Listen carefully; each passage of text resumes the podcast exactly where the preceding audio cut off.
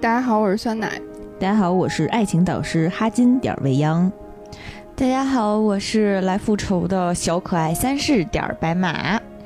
这是我们限定枝条的新一期节目，然后我们这一期要来讲游戏。嗯，今天呢，跟大家分享一个前段时间非常火爆啊，我跟白马都非常爱玩的一款呃双人合作类型的游戏《双人成行》。呃，它是 Hazelight 开发的一款冒险游戏啊，多平台的游戏。呃，我跟姐夫是在电脑上玩的，嗯，用键盘和呃手柄玩的这款游戏。嗯，我觉得它的。嗯，双人玩法的设计啊，就是非常的有意思啊。对它的这个双人玩法，基本上不太可能是，嗯，像因为其实你看，像分手厨房那种，如果你有一个特别厉害的队友，你基本上就可以躺平当咸鱼了，站在巨人的肩膀上说：“我通关了，我就是这种人。”然后呢，但是这个游戏呢，就是实打实的，你你们俩就必须得配合，有一个人挂机，这关谁也别想过去。没错，没错，就是双方必须要出出力。啊，就有，嗯，当然也有可以稍微挂一点的，比如说有一关就是姐夫先用键盘玩，走到中间，再拿到我的手柄，再走到中间。你这不叫挂机，你已经算是代练了，好吗，姐夫？这，也就是有有一个人特别菜，也可以，你也可以玩这个游戏了。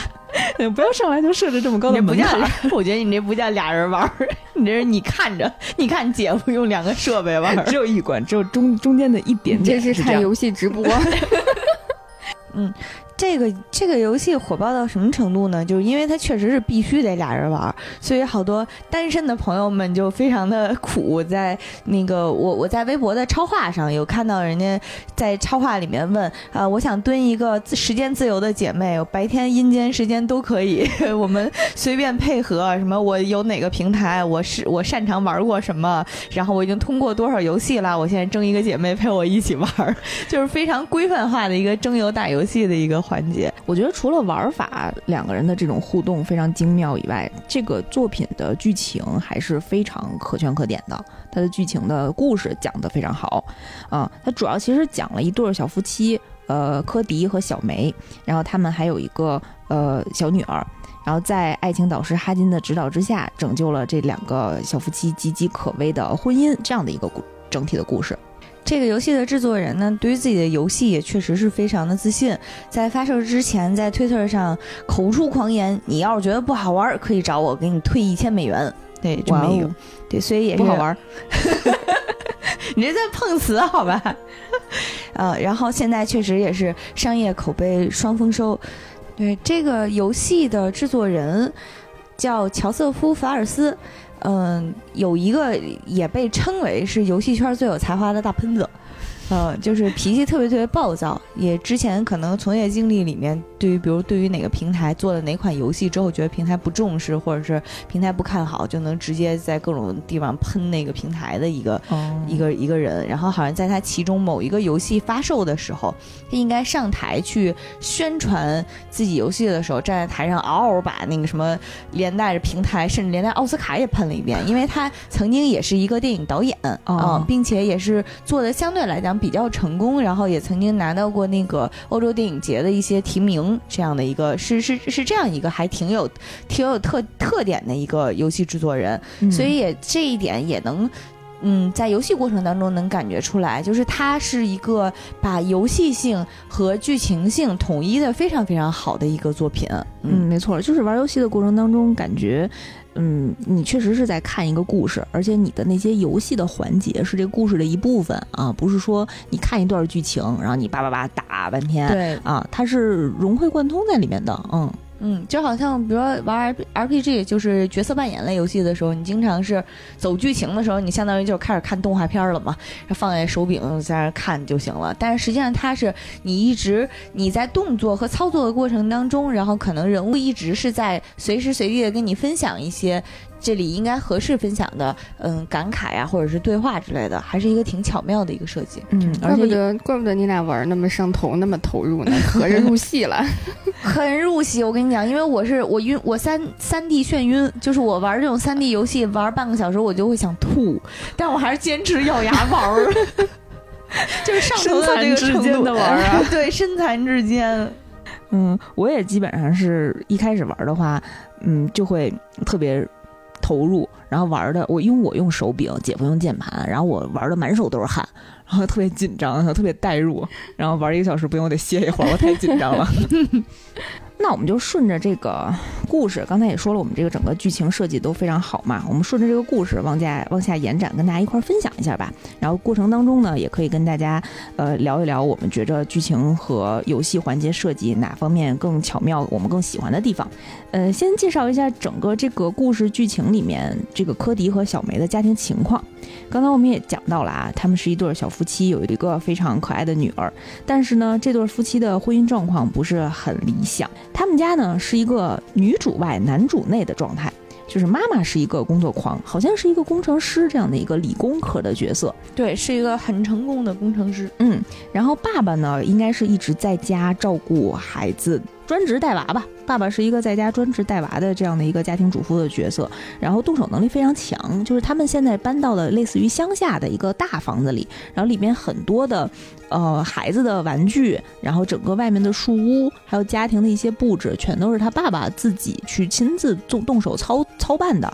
我玩那游戏的时候，一个特别大的感慨，这家庭条件真不错，就是在郊区有一大 house，大 house 后面还有一棵大树，树上还有一大树屋，就看着特带劲。嗯，这树屋和有秋千什么都是爸爸自己做的啊。嗯啊爸爸是个木工。嗯，对，动手能力很强。嗯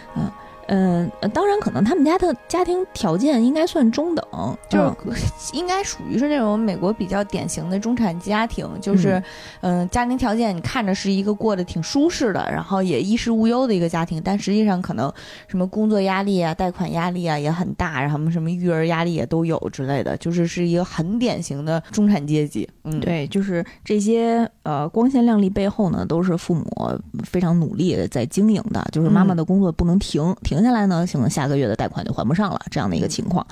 啊。然后他们两个呢，因为其实长期的没有一些交流，然后婚姻状况呢也没有。得到一个很好的维系，然后又又因为女儿上学，还有等等，就是生活的一些问题，经常的吵架，有闹矛盾，所以他们呢就想要离婚，就有了这样的念头。然后有一次呢，也在女儿的面前表达了这个这方面的意图。我我一进这个游戏的时候，特别意外的就是，因为人都说这个游戏是适合情侣玩的嘛，然后结果一进游戏，发现俩人在谈离婚，而且还当着孩子的面大吵了一架，吵着吵着，然后就就当场就决定要离婚了，孩子哭哭啼啼的就回房了。但是觉得这个剧情真的适合情侣玩吗？就提早的让你感受一下，就是婚姻后期的这些矛盾和痛苦。小孩儿多大呀？八九岁，嗯，对差不多，嗯，上嗯小学吧。这小女儿叫 Rose，然后她回到自己的房间呐，就拿起了自己做的两个小玩偶，就是用木头小人儿，还有插上小叶子那种，然后小毛线球，然后做的那种小玩偶。她做了一个爸爸，做了一个妈妈，然后拿着这两个小玩偶啊，就就开始流泪啊，就希望说，希望爸爸妈妈能够。还能像以前一样成为朋友，然后成为一个非常恩爱的一个小夫妻。在这个过程当中呢，自己的眼泪就滴到了这两个小木头人的身上。活了。哎，魔法呈现出来了，，magic，哎，魔法出现了。哎，生命之水，嗯 这个科迪和小梅呢，就再一睁眼，发现自己呃变身成了就是这个小木头人儿嗯，嗯，他们那就是吵完架之后，其实就是各自生气嘛，找找一个地方，哎呀，我歇我歇会儿。比如说妈妈当时就是躺在沙发上让我睡会儿午觉，然后爸爸也是躲到别的地方了啊，所以两个人好像就是睡了一觉，再一睁眼就就是毛线球的头发了。嗯 对，然后这两个人还互相互相嘲笑，说你怎么变成这样了？然后还互相那个呃，好像还体验了一下，是自己被什么东西绞死，还是自己从高空上掉下去摔死，然后发现自己又复活了。反正总之就是自己产生了一个神奇的生命状态啊。嗯，两个人非常惊讶。但是作为一个成年人啊，作为一个社畜啊，作为一个高阶的社畜，第一反应就是我要赶紧变回来，我这个上班可怎么办呢？要不然我怎么交代我的跟老板交代呀？对我连我变得这么小，我就变成大概手掌这么大的小木偶人儿，我连请假都没法请。然后主要是没有人没有办法照顾孩子了，我小女儿自己一个人还在家里，那这怎么办呢？我赶紧要变回去。这如果是我们换换成魔法少女的我们来讲，可能就赶紧用这个小人物的 形态干点什么？对，赶紧探索一下全世界啊！然后在他们特别无助，然后想要寻求帮助的时候，这个时候摇身一变，突然出现了一本红色的书。这个书自称自己是呃专门修补爱情 的爱情导师哈金博士，就特别神神叨叨，就是永远打满了鸡血，就是你们。你们要爱对方的那种感觉，对。然后哈金博士说：“我可以帮你们找回身体啊，但是你们必须要完成一些任务啊。”然后于是，哎，这个游戏正正式开始到了我们这个呃玩家可以操作的情况。然后现在呢，就是属于一个两个小矮人看世界啊的状态，就是你像蚁人的视角一样，就是你虽然在自己的家里，所有的一切都是自己熟悉的环境，但是他们都变了巨大倍的放大。嗯，就是比如说你旁边这个毛绒玩具，如果你是一个小木耳的话，相当于就是在一片草原里探索，毛茸茸的草原。对，然后这个家庭里面的一些物件，不知道为何也就有了灵魂，也就有了生命啊。这后面的剧情呢，就是跟你这些物件，然后进行一些接触，然后化解了这些物件的总动员吗？呃，有很像很像啊，化解了跟你们这些物件之间的一些矛盾。我记得第一关的时候啊，是呃这两个人刚醒过来，因为是在仓库的后院，是在棚屋里，所以他们的主要目的呢是要呃去到自己的主屋，去到卧室去找自己的女儿，然后所以他们两个人啊，呃就借助着各种工具箱啊，你踩我跳，你上我下，就一个人抬管道，一个人飞起，然后各种突突突，反正两个人就呃要相互配合的打败一个吸尘器。但是那段我其实有一点小感触的，就是那个吸尘器呢，实际上是这个家里的旧吸尘器。嗯嗯，他们后面也，然后两个人看到最终 BOSS 是吸尘器，也特别生气，就互相埋怨。比如说梅可能就跟那个老公 Cody 就说：“你看看你，你为什么要把它放到这儿？”然后 Cody 就说：“说那可不是你不是后来买新的了吗？”然后小梅就说。那我买新的，那不是因为旧的坏了，你一直不修吗？你说你三天修好，你就一直不修，怎么样？哦，窒息了，对不对？就是一个，其实是一个特别真实的一个生活环境。就是因为我我我自己当时就想到，可能以前跟男朋友吵架也会是因为，比如夏天纱窗破了，然后就就破了那么一小口，然后你说回头可能你。这这特别好解决，对不对？然后他说：“你别管了，我帮你解决。”然后这事儿就一个礼拜过去了，你身上多了很多的包，但是却始终没有解决这个问题。你说这事儿我也不是不能干，但是你既然说干了，你就干好吗？哎，上头了。就是其实生活当中会有好多这种事情，然后而且会特别上头。这个东西会是变成你们生活或者是感情当中一个重要的一个冲突点和导火索，会让我觉得这个做游戏的人有生活呀。这个游戏真的特别的真实，就是他们两个人在吵架，说你为什么没干？那还不是因为你。这个时候你就真的你就觉得，哎呀，我们这个游戏真的不太适合给情侣玩吧。这个初衷到底是如怎么想的？嗯，就是非非常有代入感。然后除了这。两个小夫妻之间的矛盾以外，那个吸尘器也非常崩溃。他说：“我之所以变成大 boss，最后你们来打我，就是因为你们承诺了给我修好，然后没修，我还买了新的吸尘器。你让我怎么想？就很像你说的，置我于何地？对，《玩具总动员》里面那个那个大粉熊，对他的那个心态。然后当然了，就是呃，一码归一码，虽然两个人在吵架，但是也要齐心协力的把这个吸尘器打败。嗯。”当时我记得是一个人控制着那个吸尘器的那个吸头，然后再吸各种砝码，然后另一个人控制着发射的方向，然后对准了那个吸尘器进行发射，然后最后很残忍的用吸尘器的那个两个管道，然后戳在吸尘器自己的眼睛上，然后让他自己自爆。嗯嗯，打败了第一关。嗯，这这个游戏设计对自己的家庭的一些道具都很不友好，待会儿你会听到更更阴间的设计。嗯。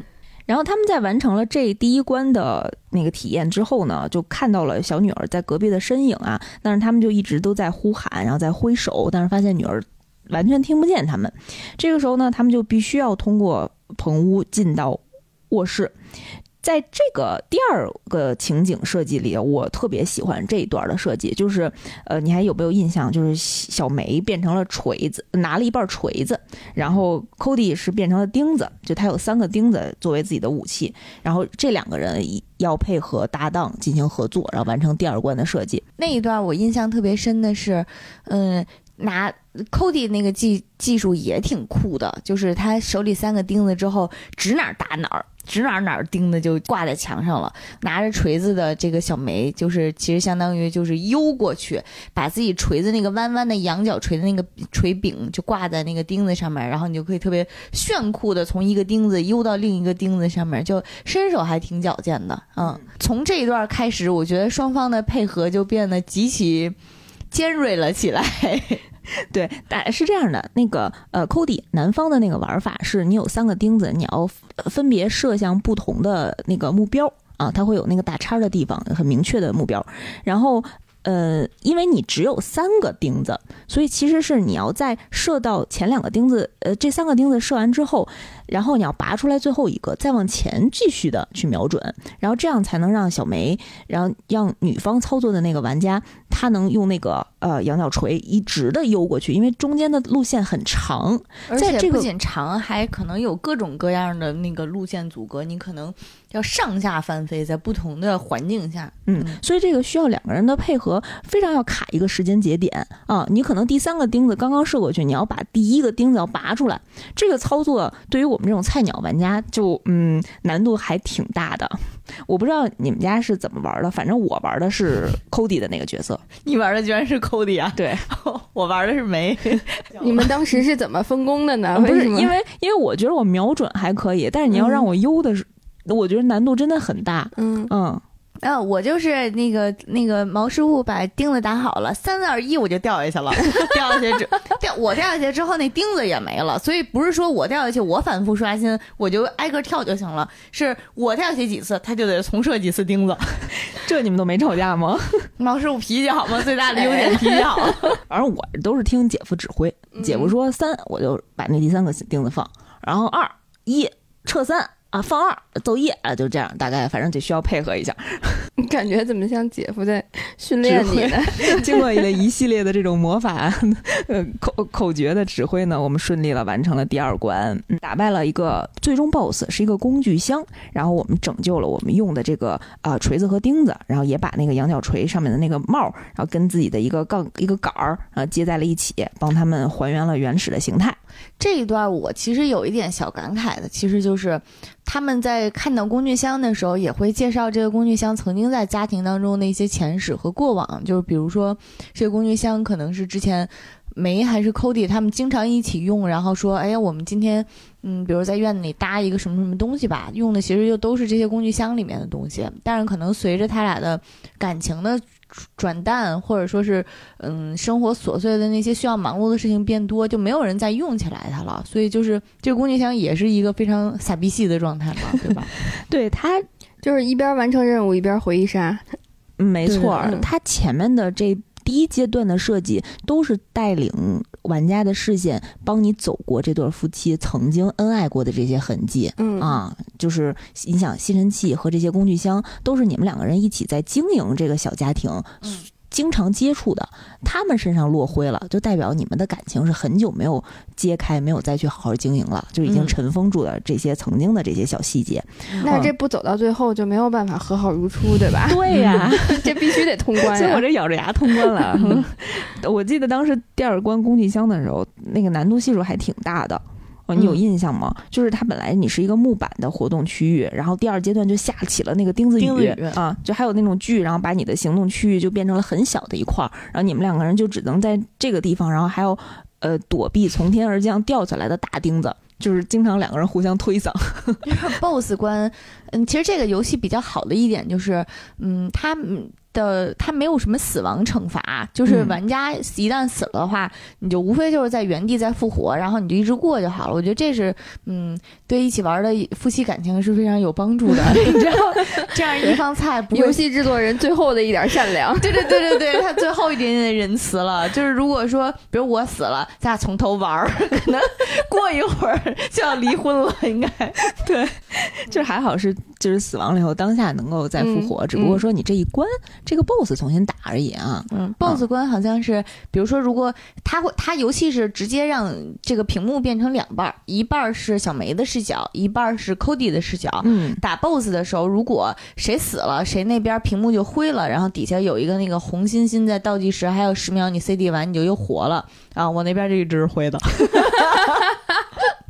它有一个它有一个设计的好处就是你只要两边不同时挥，嗯哎，你就能继续玩儿，你只要等一边复活就好了。嗯，嗯，我们我们我们当时玩的时候是，就是这个这个 BOSS 战什么时候开始从头打，就是取决于他什么时候死了。反正我那儿一直是灰的。反正一般姐夫死的时候，我都已经特别紧张，我每次都说啊，你快点复活，我坚持不住了。然后还好对面可以马上复活，就还好一点。嗯嗯，反正哎，反正就是在这种呃现实是非常艰难的打 BOSS 的过程当中啊，然后我们走过了第二阶段。然后他们还是呢，继续往自己的主屋、往自己的卧室行进。然后我呃我记得他们是登上了一个大树，嗯，就当他们走上这个树屋的时候，只能看见隔壁两个人发现了自己游离的本体。嗯，就刚才说那个哦，就是自己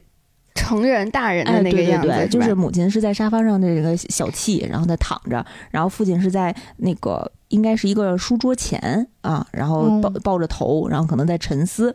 当时他们就看到，呃，他们的女儿来分别找他们呃父亲和母亲来说话。其实女儿的心思呢是想说，嗯。就比如说，妈妈，你跟我聊会儿天儿，然后或者是爸爸，我发现了一个什么东西，然后咱们再继续去玩儿。啊那会儿觉得女儿可真是太贴心了。嗯，但是因为父亲母亲的灵魂没有在本体身上，所以都没有人反馈给女儿，就只能给女儿一个很冷漠的背影。然后，但是女儿不知道这件事儿啊，女儿就觉着父母现在心情特别沮丧，然后连自己都不愿意搭理，就内心非常的惆怅。然后就说：“好吧，那你们现在可能还需要冷静一下，我自己好好乖乖的回去。”呃，特别伤心，看着。伤心然后就是他的父母在远处看见这一幕也非常伤心，心想说我们在这儿啊，看到我们，然后就你那个身体快动起来呀、然后他爸爸就是一个，他爸爸是属于就是还挺活泼，然后有的时候还挺冒失的这种性格，然后就一直在说你这个身体快点站起来，然后就一直在给给自己和给那个女儿鼓劲儿，然后他们要从树屋。到自己的卧室之间，但这个过程当中呢，呃，不小心走进了呃一个呃小房子，一个树上的一个小分叉上的一个小木屋。在这个木屋里啊，他们遇到了一堆松鼠。而这个松鼠呢，其实跟这个家庭里面还有一波蜜蜂互相为敌人。然后他们把 Cody 和小梅抓起来啊，就希望帮自己打败这个蜜蜂那边的那一波人。这两个人相当于卷入了松鼠和黄蜂之间、蜜蜂之间的黑帮火并。没错，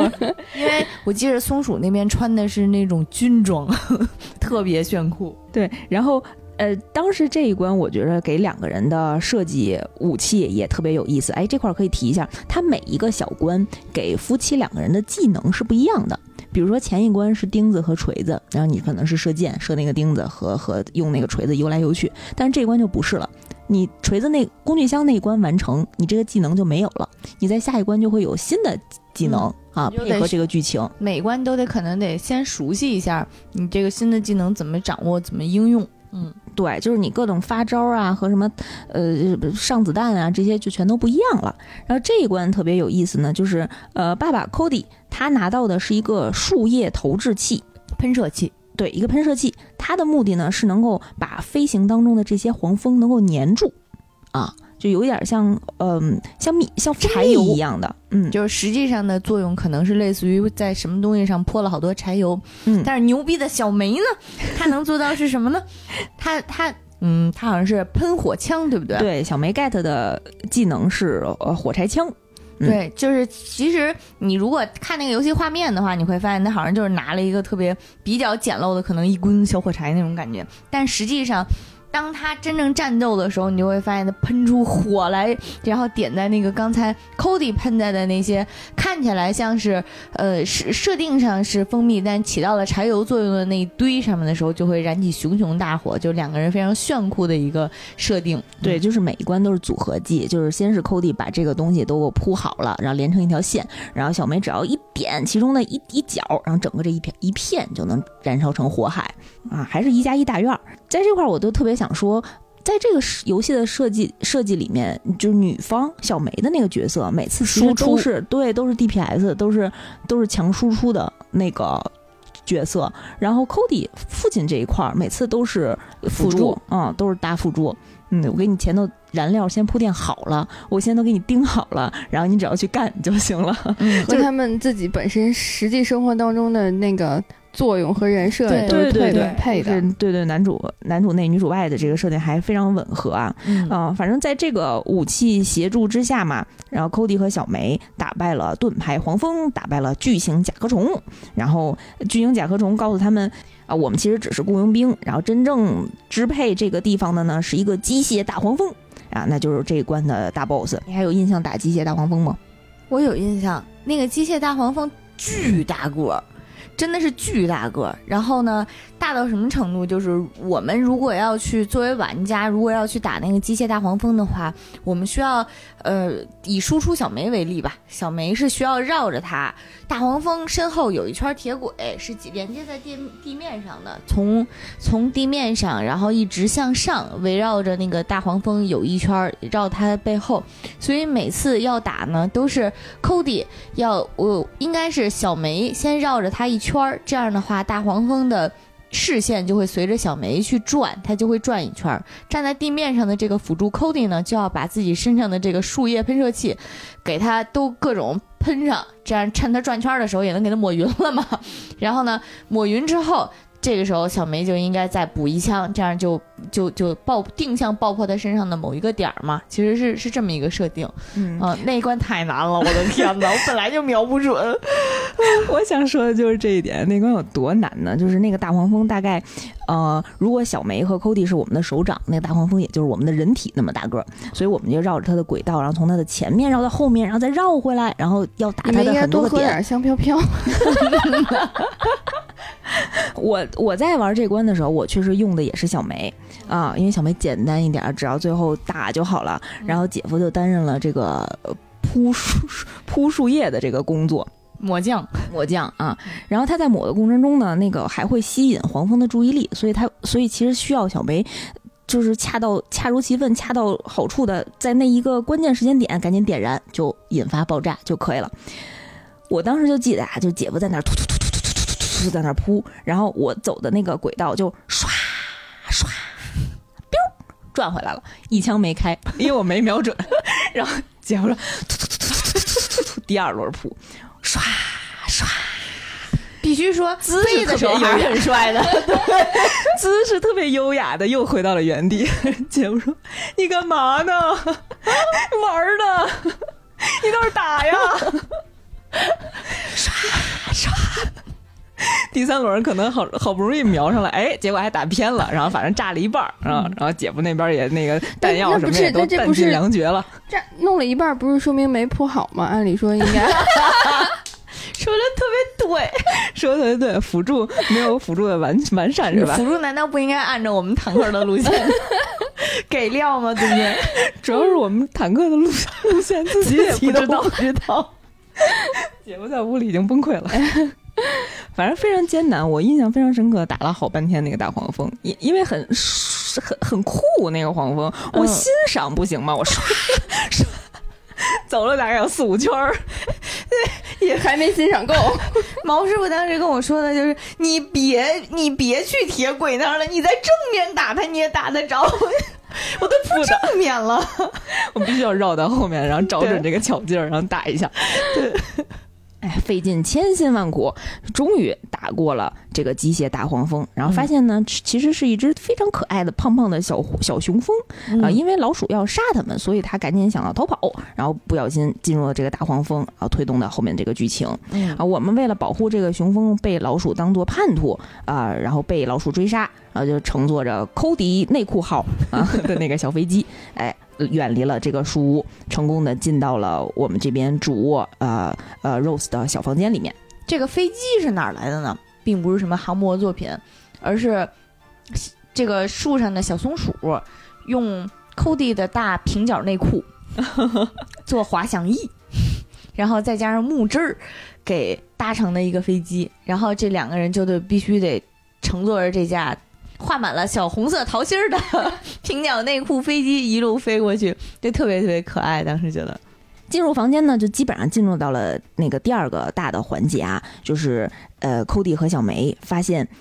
当时是因为女儿流泪，让我们自己变成的这个小木偶。那我们是不是再让女儿哭，再让这个眼泪滴眼泪滴到我们身上，我们就能变回去呢？为了达成这个任务，两个夫妻呢就想了一个办法。就是且不吐槽这夫妻俩逻辑有多不完善，就是掉个眼泪让你变成木偶，为啥就必须是掉个眼泪就能让你活？就但是他们单方面就就宣布了这个方案一定是可行的，然后就导向了一个听起来就作为夫妻就很不可，作为父母很不可思议的一个结论，就是我今天晚我今天一定要让女儿哭，我要想尽办法让她哭，然后就开始想各种不做人的办法，反正他们试了很多方法都不成功，然后最终的结论呢就。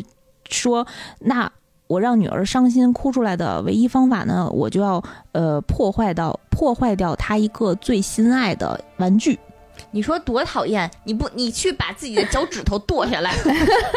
这女儿不得哭吗？吓哭她？你这个也挺恐怖的。那我至少可以伤害自己，你不要伤害。哎，但是现在现在讲，可能觉得我有点偏激。一会儿你讲到你就知道，气过去了。对，反正不管怎么样呢，呃，Cody 和小梅都是希望破坏 Rose 的玩具，然后让 Rose 哭出来。然后他们在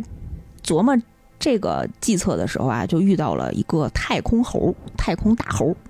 这个东西其实是之前 Cody 和小梅带 Rose 去天文馆这这类的博物馆，然后买到的一个呃太空小玩具。嗯，是一个猴子的形态。然后这个太空猴呢，作为 Rose 的一个小卫士啊，就坚决的不能允许他这个两个小小木头人儿呃把 Rose 弄哭。然后于是把孩子买玩具多好，这保护孩子的心比家长还强 啊。于是就把这两个人呢就传送到了一个太空宇宙里面，就进到了游戏的下一关。在这一关里呢，Cody 和小梅的技能啊又变了啊。Cody 的技能是可以变大变小。就可以变得身体变得巨大和变得巨小，然后变小呢能钻进有有那个玩具里面啊，比如说像把它的电池推进去，然后变大呢可以把小梅送到非常高的地方，然后让小梅到在高空进行一些作业。然后小梅的能力呢是呃穿上了一个太空鞋，可以改变重力，就它可以呃正着走，它可以倒着走，就是它在特定的轨，它在。特定的路径上面，它可以在墙面上如履平地的走，嗯，就可以走不同的方向啊，不只不只是直线啊，就可以改变你整个这个画面的结构。然后当时这一关我记得印象深刻的还有一个就是是一个平面横屏的超力跟那个超级玛丽有一样的那个直线的游戏啊，当时那关的设计也挺有意思的，就他经常会在整个的这个游戏环节里面去加入不同视角、不同模式的那种小游戏，然后会让你有一种。耳目一新的体验。那关我印象最深的是，他们被送到的那个地方，就像是在宇宙里面一样，可能是结合这个太空猴它的天文的背景嘛，所以传送给他们的那个地方，就是在你就会在不停的星轨上面去呃滑翔，然后你要飞过的地方都是不同颜色的星球，背景呢就是无垠的蓝天，然后闪烁着星星点点的那种星空，那个画面还是挺美的，尤其是如果玩的是小梅。的话，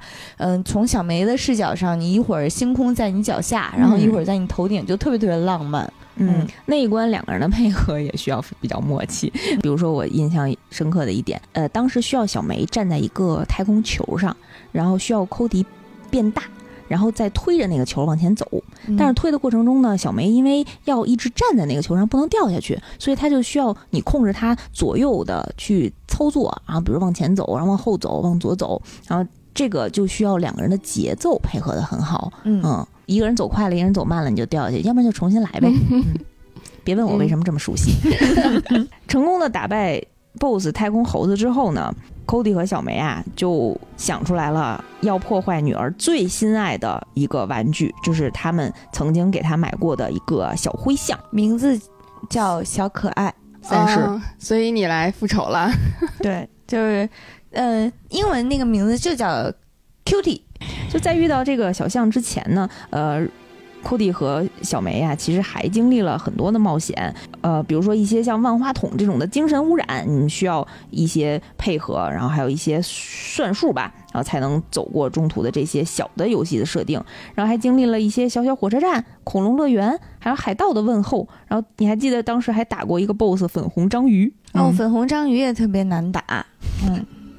然后经过这一没有哪个些呢，好打，反正对于我们来说，经过这些，终于进到了小象的城堡。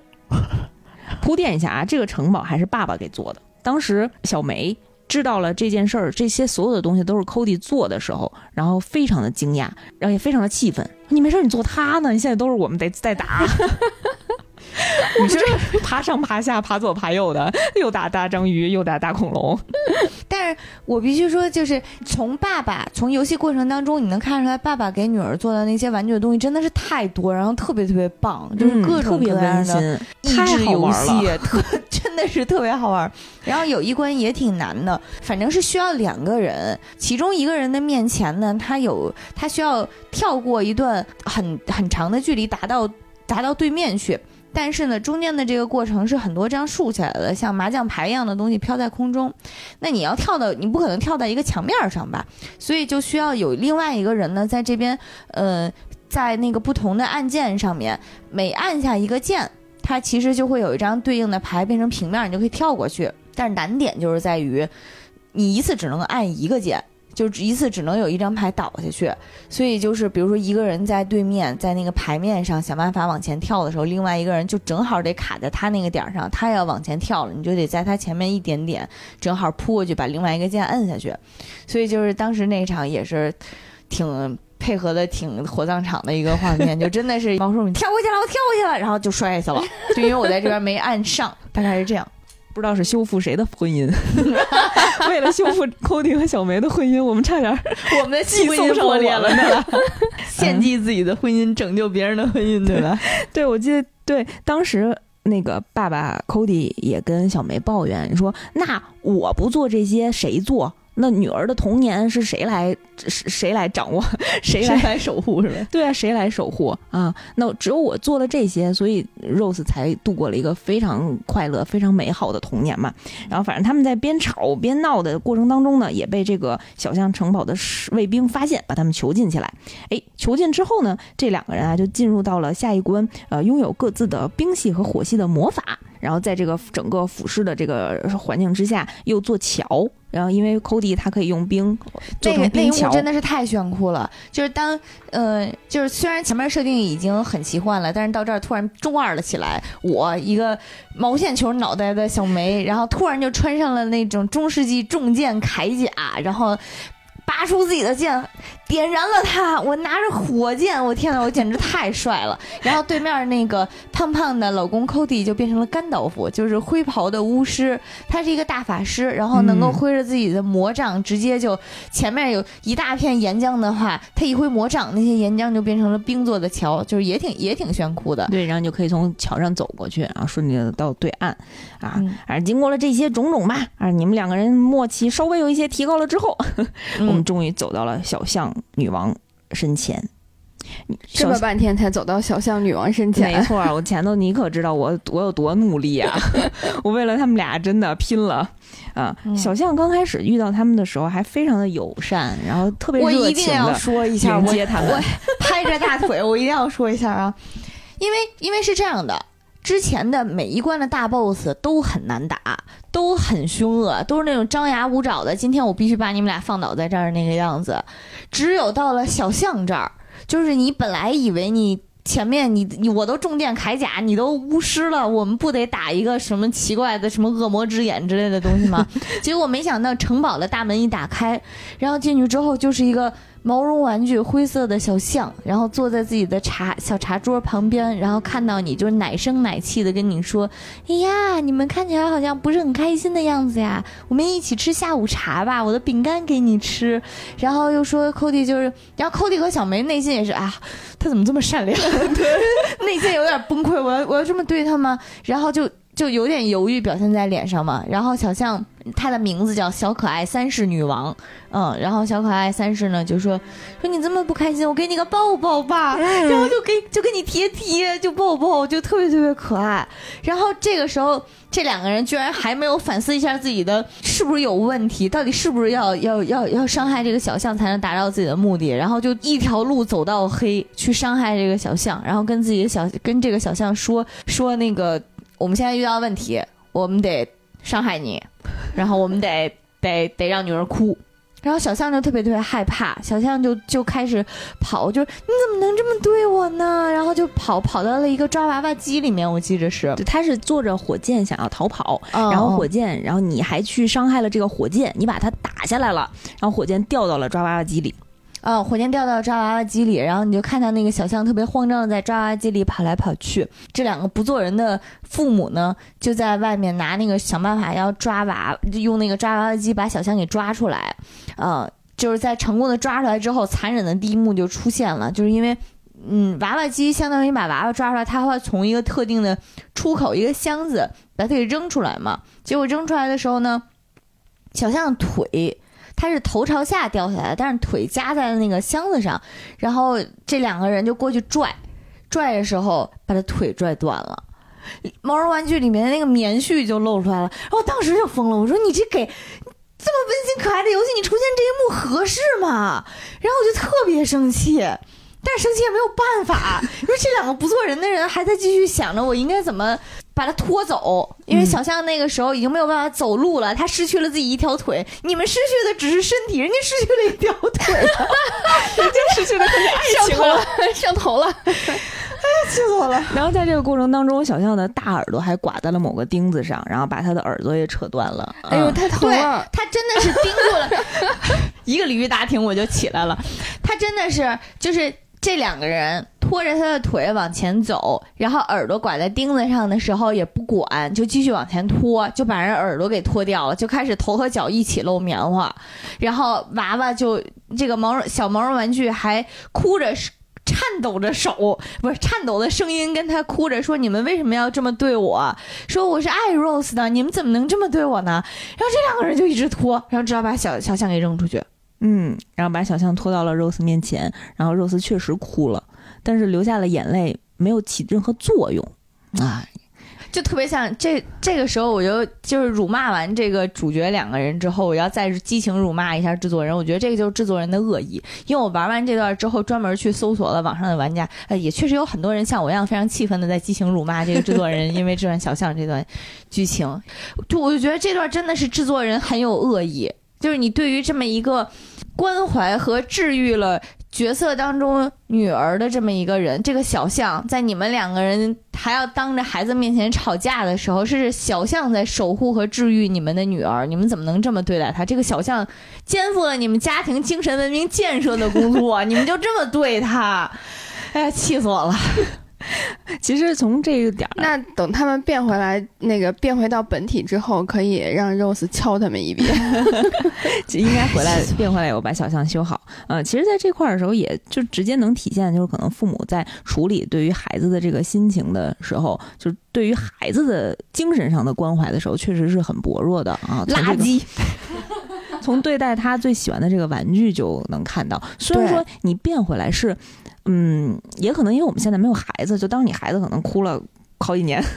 就经过了这些折磨之后，你可能觉得对对于他现实来讲，一个玩具其实不算什么，但是它确实有很大的象征意义，就是感情上的象征意义啊。这也能体现这个父母其实，在作为在为人父母这一块儿，确实会有 成年人。我这么冷静的阐述，激情开麦，激情的激情开麦，脑脑海中飞过。对，确实也体现了这两个父母在为人为人父母的时候，确实有一些呃不如人意的地方。行行，我们第一阶段告诉结到此结束啊。嗯啊，我们停一下，我们冷静一下，停冷静一下，让白马吃点西红柿压压惊。吃完了 啊，第一阶段游戏基本上都是在呃他们的家庭当中，让你熟悉了一下本身的这些家庭环境和父母对孩子的这种关系。工作场所去了。这太可怕了吧！没有没有没有，家庭矛盾就要在家庭内部解决。然后第二阶段其实进入到了这个夫妻真正修复彼此之间关系的这个阶段。那你们你们实际的关系呢？就是你们打游戏的这些 不堪回首，不知道那段时间是怎么度过的。然后当第二阶段就是两个人发现，哎，这个女儿确实哭了，但是确实没有办法把自己变回。呃，原始的那个人体之后呢，呃，在 Rose 的床上发现了一封信，这封信写的就是变回原样要怎么怎么样。哎，刚看刚要看见结论的时候，突然那个哈金博士啊，爱情导师的哈金博士，爱情导师那个 Book of Love，就他出现了，出现在了两个人的面前，哎，就说，哎呀，你们要。那个变回原样呢，就必须再经历一些磨难啊，再经历一些，就是两个人要共同携手完成一些任务。嗯嗯，哈金博士不知道爱情是不能经受住考验的吗？他们俩因为已经走到尽头了，所以需要考验考验，没准还有那个拯救回来的余地，相当于心肺复苏，心肺复苏变一变。于是哈金呢就给他们出了四道题目。第一道题，哎，我觉得这四道题目设计的非常好，特别好，特别好。这四个主题分别是什么呢？咱们一个一个来阐述啊。第一个主题叫时间，对它的呃发生的场所是在一个布谷鸟的钟里。这个布谷鸟钟就一直挂在那个他们两个人的家里，然后他们打开这个时间之门啊，呃，哈金博士不知道从哪儿变出来了两个小木偶，走在两个小的轨道上，然后中间呢会经历很多很多个阻碍，Cody 和小梅必须要完美的把这些阻碍排除掉，然后才能让这两个小木头人继续的通过这个轨道往前行进。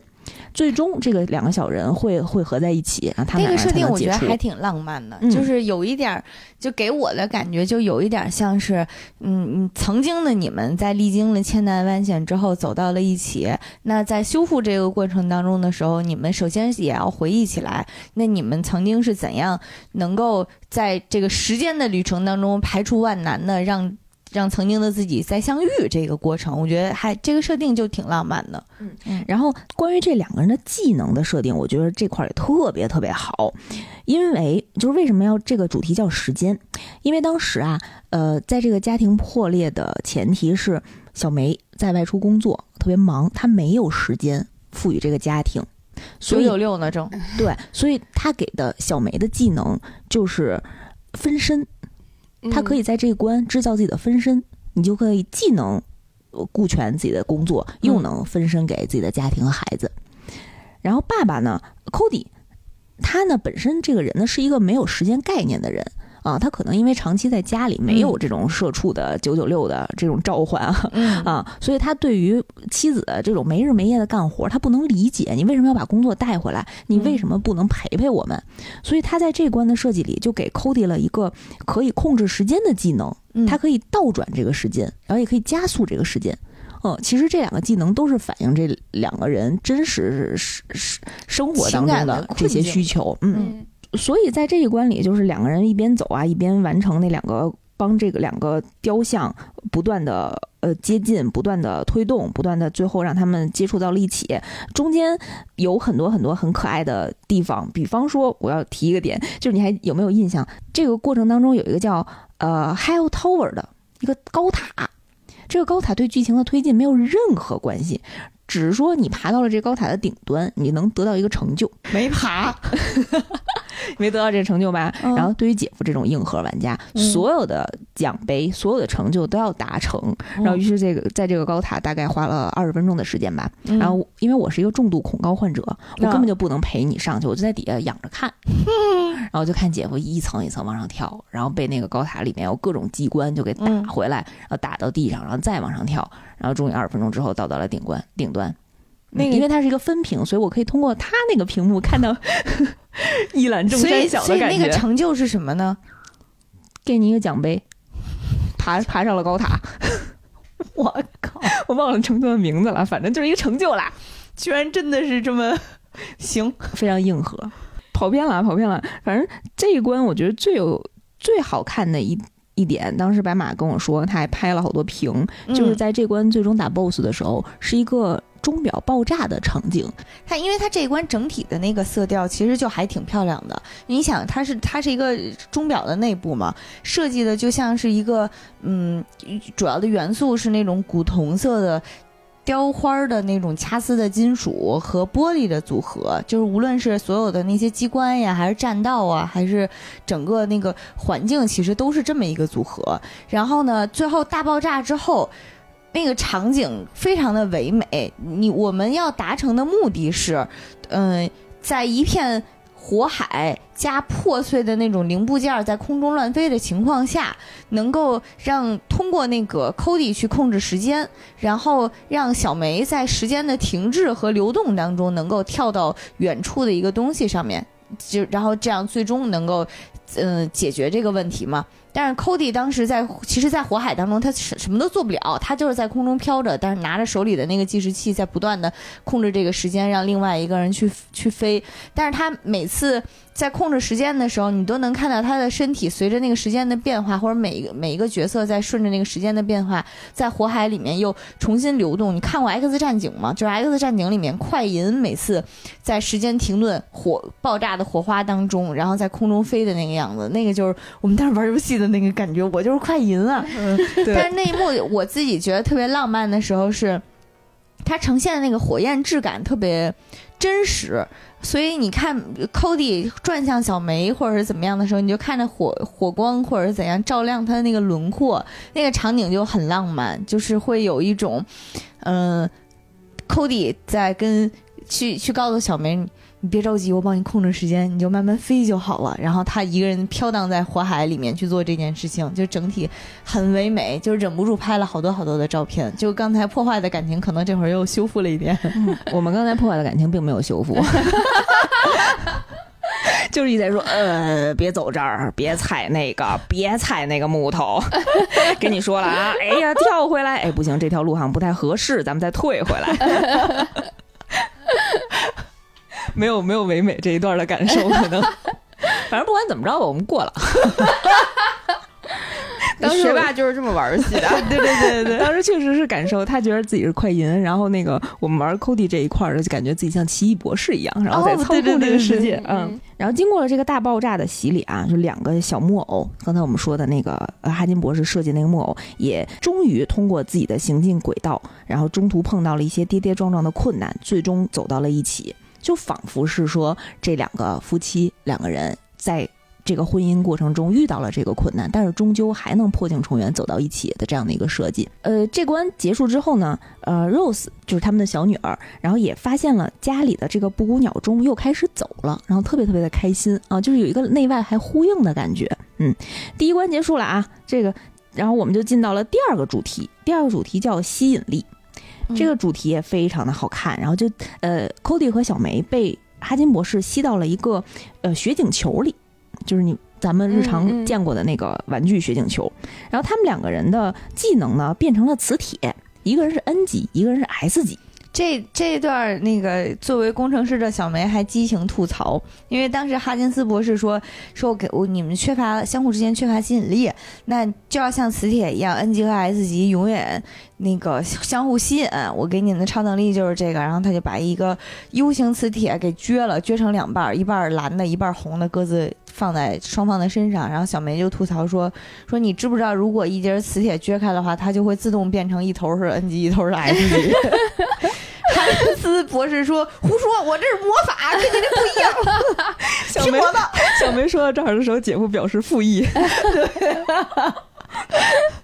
哎呀，我们先抛开的这个物理设定啊，这是对魔法，魔法。然后这个过？程中真的非常有意思，就是你在这个雪一个雪场里面，经常会遇到暴风雪这种风暴。然后比如说你第一个人走在前面，然后你第二个人就需要用这个魔法，然后吸住对方，然后要不然自己就会被吹飞啊。总之有这样的一个相互吸引的一个关系，然后你推我吸啊，然后。经历了中间经历了很多冒险吧，然后进入了自己呃进入了 Cody 和小梅曾经第一次约会滑雪的一个小木屋，嗯，然后终于完成了这个主题的整个这个环节。哎，那一段我印象还挺深的，就是经过前面千难万险，在雪地里各种摸爬滚打，最终才实现的实现进了这个小木屋之后，其实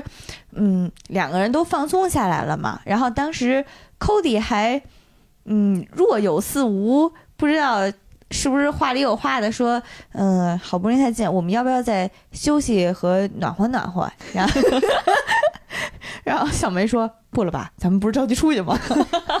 就拒绝了，然后就出去了，俩人就 对，当时这两个人也其实若有所思的。呃，稍微谈了一下，谈了谈心，就是说他们本来从第一次约会啊，结婚之后呢，每年都会来滑雪，但是自从有了孩子之后，确实没有两个人这种独处的时间，就再也没有来过啊。然后我觉得这个哈金博士还是非常刻意的，让他们重温了自己曾经两个人互相的这种吸引的呃，互相爱慕的这种情感。好像中间还有一段，它这里面这个游戏里面有好多。对于最终目的不太有影响的小话题或者小玩法，但是实际上特别有乐趣。他们那种硬核爬楼的不算，但但是会有好多，比如说在整个那个雪场里面要完成的任务是，这个雪景小镇曾经生机勃勃，但是你进来的时候会发现一片死寂，就没有任何人声，也不热闹了。所以你要让这儿热闹起来，热闹的方式是什么呢？就是你要让三个钟楼分别你去敲响它上面的钟。然后每敲响一个钟，对应的一个区域就会再度热闹起来，嗯，然后。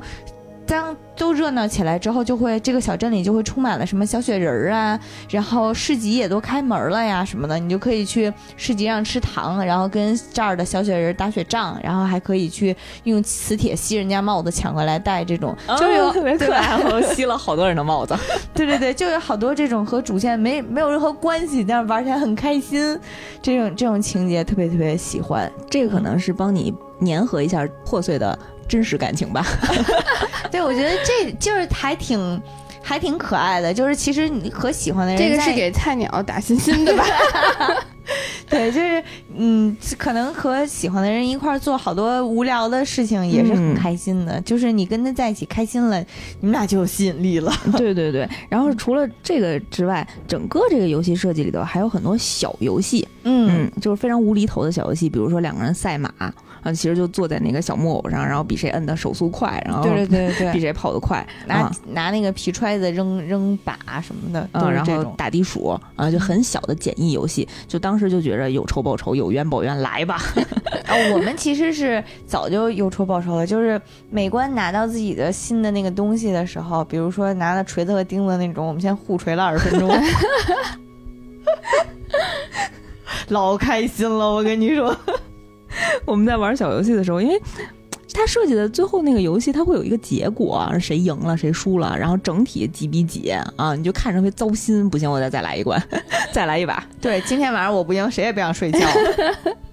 哎，说回来啊，然后我们在经历过这个吸引力的雪球景观这个环节之后呢，呃，我们进到了哈金博士的第三个任务，就叫激情。嗯，激情这一关呢，其实主要是爸爸的主场战斗。哎，这这个环节真的，真完全能体现爸爸简直是自然之光的这样的角色。就是他给自己的后花园种满了植物，然后每个植物都有自己的名字，特别有爱心，然后去去经营整个这个家庭。哎呀，这种人谁不喜欢呀？他就像一个园艺大师，虽然他爸稍微有一点冒失啊，嗯，这性格还挺可爱的。就从这儿可以知道，他父亲其实身上也有很多很多的优点和特长的。但是当时是为了照顾孩子，家里必须有一方人可能需要牺牲掉自己的事业和工作，然后选择照顾孩子，然后可能两个人共同一商量，哎，母亲的收入可能更高一些，然后爸爸选择了留在家里。我觉得其实可以看出来，Rose，呃，性格呀什么的都还是挺好的，就是教育这方面做得很好。然后再加上家里那些各种无处不在的，嗯，用心经营过的那些痕迹，也是各种的什么给孩子做的小玩具啊什么的，也能看出来，爸爸一定是一个在经营家庭方面能力很不差的一个人，动手能力什么的。所以就是。也能感出来，爸爸其实应该是一个，即使不在家的话，在外面也是一个还挺有想法、能够做一些事情的人。嗯，可能会是一个设计师。嗯，呃，这两个人的新技能又特别可爱。他爸爸会变成植物，他会跳到土里，然后让让小梅让妈妈浇水，然后爸爸就会变成这盆花儿本身应该长出来的植物。我没玩到这儿呢。然后这关我觉得最有意思的就是最终打 BOSS 的时候，科 Cody 第一回第一回合变成了西红柿，第二回合变成土豆，第三回合变成了柑橘，真的就是西红柿、土豆和柑橘的样子，然后去吸引那个花的注意，然后这样才能让那个小梅去殴打那个小花花。然后现实生活当中呢，就是 Rose 看到了枯萎的花又重新活了，然后又非常开心，感觉家里又生机勃勃了一些。行，终于到了最后一个任务啊！最后一个任务，嗯，我跟姐夫商聊了一下呢，觉得最后一个任务稍微稍微有一点弱，因为前面设计的都太精彩了。最后一个这纯单纯的主观呃想法啊，嗯，其实刚才讲了爸爸的这个园艺之光。然后该讲妈妈这边了，说妈妈本身呢是一个呃非常热爱唱歌的一个女性，嗯。有拥有非常优美的歌喉，但是也是因为工作的忙碌啊和照顾家庭的这些繁琐的事情，再也没有呃展开歌喉过，再也没有唱过歌。所以这一关呢，其实就是哈金博士为了让小梅找到自己的人生的一些激情、一些自己的兴趣爱好，然后帮她布置舞台，然后寻找音响、寻找麦克风、寻找灯光，然后呃还在那个天空之城里面救出了管弦乐团，然后找到了一些那个一些。嗯，电器设备作为自己的观众哈，整个把这个舞台布置了完非常完美之后，让小梅一展歌喉，克服了自己的紧张。然后在这个悠扬悠扬的歌声当中呢，小梅和寇迪两个人双双起飞，然后在空中啊，最后最终拥抱在一起亲吻，然后整个这个游戏就结束了。嗯，闯关的过程就结束了。整个剧情差不多就是这样的，嗯，但是里面很多很多细节的小设计都非常的精彩啊！大家有时间的话还是。啊，可以自己体验一下的，而且也非常非常适合两个人一起玩儿。别看我们，别看我跟白马刚才 吐槽了很多 过程当中跟自己的那个对象产生的一些矛盾啊，但是确实，你如果真正的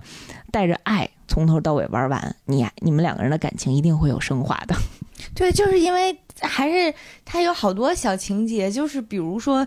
那个场景里面是一侧有一个拍立得，特别特别大个儿，然后另一侧其实是一个合影区或者是拍照区。就是也没有任何用，说白了就是也不影响你不玩直接走过去也没有关系，但是就会情不自禁的，就是哎呀，我我先过去，你帮我捏两张照片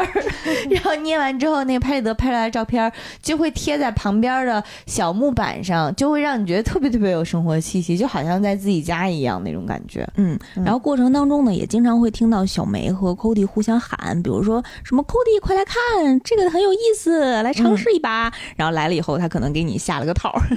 然后你 不小心倒霉了一下，或者输了一把，然后寇弟就会不甘心的说：“再来一把，不信我就不能赢。”就大概是这样啊。你会在这个过程当中发现，他们两个人还是很有感情的，就是彼此之间。嗯，能通过这些小的游戏吧，然后能够再联系起来曾经第一眼见到的那种冲动，然后第一次约会的啊那种喜爱的心情。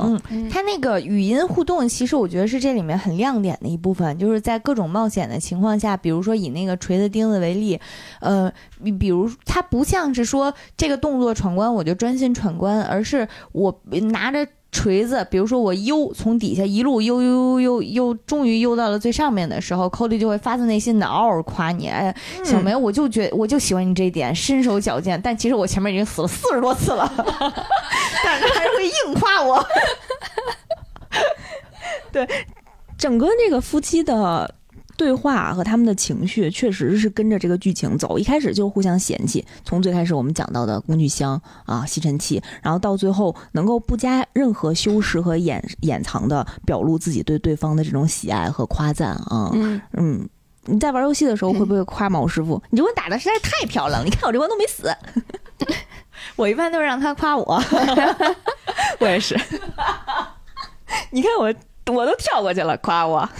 不包括我放下手柄，然后自己在那儿看视频的时候，对吧？然后过程当中，我也体体验了很多什么现实生活中我不能做的一些攀岩呀，然后滑冰啊这些，呃，都体验都非常到位。然后还有你在滑那些轨道的时候，真的就像坐过山车一样，嗯，整个那个视觉体验还是非常到位的。这个游戏。呃，还是我刚才说的那第一个感官，就是没想到进来之后人要离婚呢，啊，就是嗯。因为绝大部分，你别说是，嗯，游戏了，就是电影爱情电影也很少是上来就离婚离婚开场的。好像我们更习惯的可爱的一些，呃，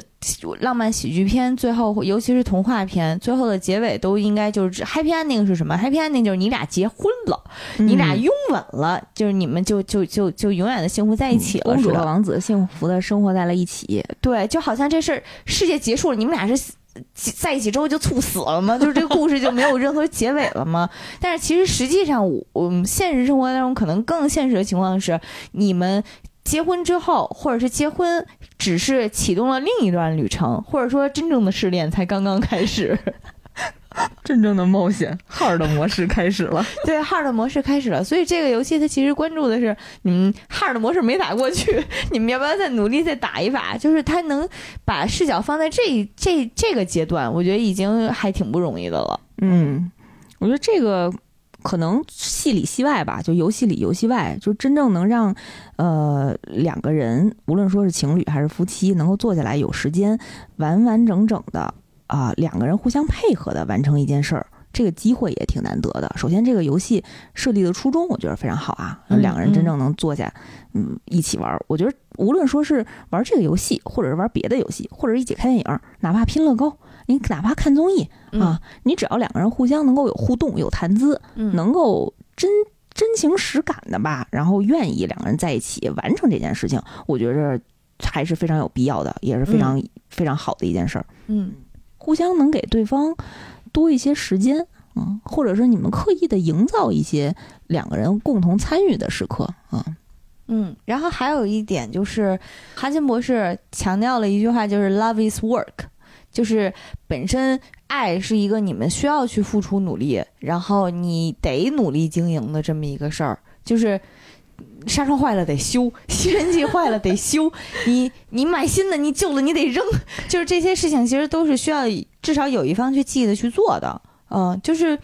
嗯，我们可能在文艺作品里，或者是娱大众娱乐作品里你看到的爱情会更更宏大，或者是更千钧一发之际你迸发出来的火光，是是是柯南和是新一和小兰隔着那道铁门决定我到底要捡哪条我才不会炸死。但更普遍的情况不是那种你跳我也跳的爱情，而是说今天地谁擦，或者是今天碗谁洗，对，或者是孩子夜里哭了。我踹你一脚，你去，你去带孩子吧。就是，因为我看了很多之后，你很容易看了很多那样的爱情之后，你很难忽略现实生活，很很容易忽略现实生活的真正的样子。就是会有一种，就是我不希望大家的爱情变成了一种我愿意为你赴汤蹈火，但是今天这锅我刷，那是不可能的。就我觉得大家还是要。考虑一下离我们更近的爱情和相处模式，什么应该是什么样？我们在自己力所能及的范围内，能为爱情做出的工作和贡献是什么样的？买个洗碗机吧。哎，这个真的是买了洗碗机之后，你们的争论就变成了吃完了之后这一万个碗谁放在洗碗机里，然后洗完的碗谁拿出来？出来，对，谁去修这个洗碗机？对，洗碗机的日常清洁谁干？对，哎，反正说回这种生活琐事啊，我觉得还是实打实的培养两个人能在一起的一些乐趣。这个乐趣我就没有高低啊，随便什么都行，只要两个人能在一起啊，就制造快乐啊，就是所有东西都是需要经营的嘛。就你可以，你们可以互相吐槽嘛，就是你互相吐槽也是一种快乐啊，但是不是互相嫌弃，嗯，是建立在吐槽基础之上的快乐。我们都游戏玩成这样了，人家都能不不离不弃哎，你是不是喜欢我呀？这这是我的惯用法。每次姐夫要崩溃的时候，我特别菜的时候，我都能说这句话。我都玩成这样了，你还愿意跟我玩？你是不是喜欢我呀？这个答案抄走了。有的时候遇到很多这种小情况的时候，很很巧妙的可以化解啊。你换一个心思，你要是不化解，你呛起来，那怎么着的？我不跟你玩了，我这辈子都不跟你玩了。你看这事儿就就就哈金博士就得出来了。哎，我还玩这游戏还有一个感想，就是就是我觉得白娘子真的是真的是得到了人间的真谛。她就是觉得，你看她那个爱情流流派，就是我要跟你两个人，咱们四季三餐，二人一一辈子嘛，对吧？然后我就我不我不图你大富大贵，我就是图你能跟我一起什么赏月赏雪，又什么喝茶，又什么捏肩捶腿，对不对？他就图的是这些，所以我觉得他还真是活了一千年没白活，就是修炼明白了，过日子就是在这种细枝末节当中相互关心和相互体贴吧。想让我爸我妈也一起玩一下，可以可以，给他买一个。嗯，们最开始说吸尘器的那个，我仿佛就听见了我爸我妈的声音，真的很日常，就很有代入感。很多小细节，你就真的能够，哎呀，反思一下自己。嗯嗯，就除了两个人能够在一起的这种兴趣爱好，我觉着，嗯，也应该拥有彼此的空间，就是也尊重对方的兴趣。啊，不要强求。我的个人理念是，能有在一起玩的，也有分别自己玩的。你不能说我在玩这个，希望让你跟我一起玩的时候，你就你就抱怨，抱怨无所谓，不能跟别人抱怨。呃，然后玩游戏的时候还有一个感触就是，嗯，他们家真的是遍布了。曾经怎么说爱过的痕迹，或者就是至少就是特别，每一样就好像每一样东西拿出来都曾经是，哎，这是咱俩曾经怎么怎么样怎么样的一个一个一个东西，或者是从哪儿哪儿回来的一个纪念品。我觉得这也是一个特别好的感觉，就是你们他们在逐渐的把家庭建立成为一个，嗯，写满了曾经的故事的一个地方。我觉得这个也是一点对我来讲还蛮有启发的事情。嗯，虽然可能家里。放不下那么多一块拼的乐高，或者是曾经拍过的挂不了那么多曾经拍过的照片，但是要把家建成一个嗯写满爱的一个像博物馆一样的地方，我觉得还是挺重要的。就是这个是一个你进来之后能提醒你，这个这个地方是你和你最爱的人一起度过的地方，我觉得很很很重要。嗯，都是这些元素需要经营起来嘛。嗯嗯，生活也需要一些仪式感。嗯，是。嗯，然后还有一个点就是关于这里面的，呃，身份设定，因为其实也是一个人是全职在家，然后一个人是外出工作，嗯，所以虽然嗯游戏里给出来没有给出来一个特别实际的解决方案，它其实是用这种分身和控制时间来提示大家这个要点是什么，对，但是给我的感觉呢是说，嗯，生活的无论是压力。还是无论是外部的一些压力，还是内部的这些琐碎，其实是需要相互分担的，而不是说这个工作这个东西我分给你了，就百分之百就是你的。嗯，呃，我们在这个过程当中，一定是和对方要有一个相互之间的理解和相互之间的支持。如果没有的话，你们俩还在一起干嘛呢？说白了就是，就是你俩就算是一个一个公司的，一个公司的也不能是纯弄，就是嗯。逼死对方你就开心，对不对？就是还是应该要有一些互相支持的情谊，嗯，可能建立在互相体谅之之之上吧。对对对对对，最最开始肯定是要先互相理解，然后像你说的互相体谅，然后再下一步可能是互相支持，嗯，很重，就是这个是很重要的，因为可能，嗯。日常生活当中，可能见到更多的是在外面那个人对在家里这个人可能不够理解，就是觉得你再累，能有我在外面被客户喷的累吗？你在家你能你能多累？但其实，嗯，对于其他人还好，但是可能对于带孩子的那个人来讲，是真的很辛苦，嗯，所以也需要大家能够。站在一个更加的理解的立场上去力所能及的体谅和支持对方吧，就是不是说你去帮对方，而是这个事儿本来是你们俩共同的事儿，你们应该去一起分担、一起承担。嗯嗯，那希望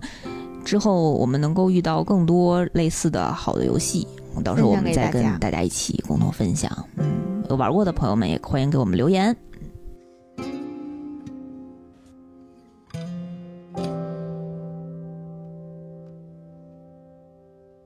大家好，这里是刚刚通关双人成型的白马。嗯，我来兴高采烈的通知大家，玩具小象小可爱三世它最后又修好了。嗯，在最后制作成员表部分会出现一些家庭照片，在那些家庭照片里，小象全部都补齐了，头上还有个创可贴，这是通关最开心的事儿，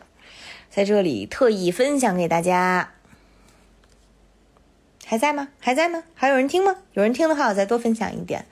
嗯，最后在音乐的那一关大结局，在小梅上台之前，这个游戏一直以来的视角都是。你可以随便看这个主角的三百六十度，然后调整画面视角。但是在最后他上台之前，突然变成了像那种综艺跟拍视角的，你在他身后的过肩视角，你看不到他的正脸，你只能一直伴随在他身后。同时，作为小梅这个角色拿着手柄的人，我的手柄就一直在震，震的节奏就是砰砰砰砰砰砰，就是他紧张的时候心跳的感觉。那一刻感觉还是挺感动的，嗯，分享完了。